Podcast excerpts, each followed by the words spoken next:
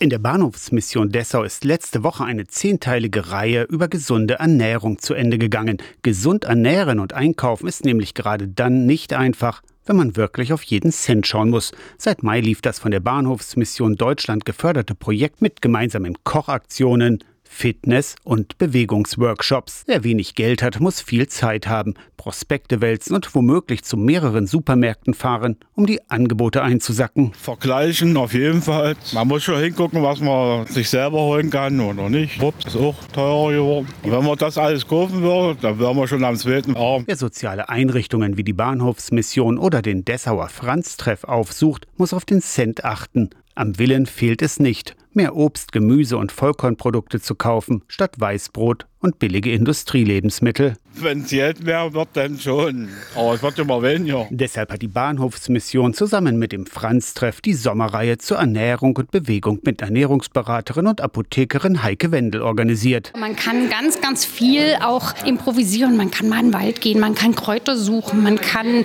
auf diese Apfelplantagen die freien Äpfelbäume benutzen. Und das haben wir einfach versucht. Mit Grundlagen zu Nährstoffen in Nahrungsmitteln, zu Wohlstandskrankheiten mit gemeinsamen Kochnachmittagen. Renate Meyer und Tochter Mandy haben sich neue Ideen geholt. Die gemeinschaftlichen Arbeiten, ja, also das mit dem Kochen, da bin ich sowieso immer total dafür. Und da hat man viel gelernt, weil wir auch, meine Tochter und ich, viel kochen zu Hause und viel ausprobieren. Manche Rezepte wurden unmittelbar umgesetzt, berichtet Angelika Zeitzek von der Tafelausgabe im Franz-Treff direkt nach einem Kochworkshop. Und normalerweise ist es schwierig, das Gemüse loszuwerden. Und da war das Gemüse plötzlich weg.